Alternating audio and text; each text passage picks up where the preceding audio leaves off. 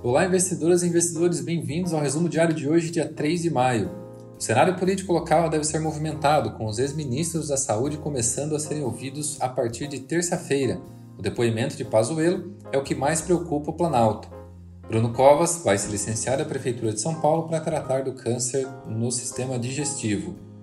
Na Câmara, o presidente Arthur Lira afirma que a medida de capitalização da Eletrobras deve ser votada ainda esse mês. Sobre as reformas, Lira pede ao relator Agnaldo Ribeiro que entregue até hoje o parecer da reforma tributária, que deve dividir o foco da Câmara este mês. CPMF. O presidente da Câmara admitiu, em entrevista à TV, que a CPMF Digital pode bancar programa de distribuição de renda. E o julgamento do STF dos embargos da decisão que excluiu o ICMS da base de cálculo do PIS e da COFINS deve ser apreciado na quinta-feira. Bolsas em Nova York fecharam a sexta-feira em queda, com Dow Jones caindo 0,54%, S&P caindo 0,72% e Nasdaq caindo 0,85%. A secretária do Tesouro dos Estados Unidos, Janet Yellen, descartou no domingo preocupações de que, de que os planos do presidente Joe Biden para a infraestrutura uh, empregos e famílias possam causar inflação no país, dizendo que os gastos serão gradativos ao longo de uma década. A maior preocupação é quando teremos sinais de inflação por lá que justificariam uma guinada contracionista do Fed elevando os juros por lá, o que tomaria fluxo financeiro dos emergentes. Na B3, a sexta-feira foi de queda, com o índice fechando 0,98 negativo na mínima do dia aos 118.893 pontos. Na semana, acumulou queda de 1,36%, no mês, alta de 1,94% e no ano segue em queda de 0,10%. A barreira dos 120 mil pontos, 121 mil pontos segue forte, impedindo que o índice teste seu topo histórico nos 125 mil pontos.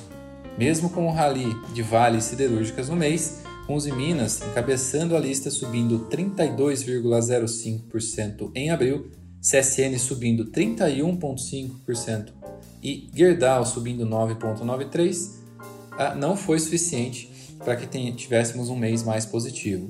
Mas o top 3 do Ibov, esse mês, nas altas, ah, temos as ações da Ering, HGTX3, com 71,07% de alta após o negócio com o grupo Soma, BID Banco Inter com alta de 47,85% e Braskem com alta de 32,28%.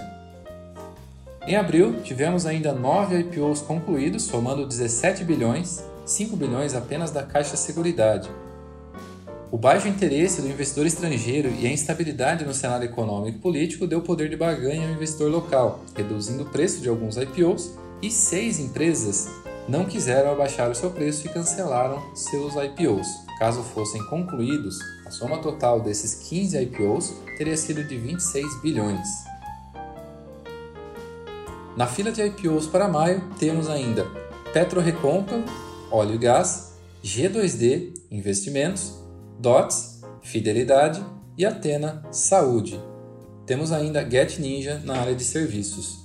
O otimismo com IPOs prevalece. Podemos ter um ano recorde ainda. A meta a ser batida são 64 ofertas em 2007, quando a soma chegou a 55,7 bilhões. O investidor estrangeiro, por outro lado, no mercado secundário, volta a fechar o mês com saldo positivo. Após dois meses de retiradas até o último dia 28, o ingresso foi de 7,4 bilhões. O saldo acumulado no ano é de 19,5 bilhões. A PetroRio anuncia desdobramento de ações de 5 para 1 a partir do dia 6 de maio. A empresa informa que o motivo é aumentar a liquidez das ações e tornar os papéis acessíveis ao maior número de investidores. Braskem, que cedeu 6,9% no último pregão, noticiou que tem sondado o mercado para um possível block trade de 4 bilhões. CPFL vai pagar 1,50 por ação e fica ex hoje.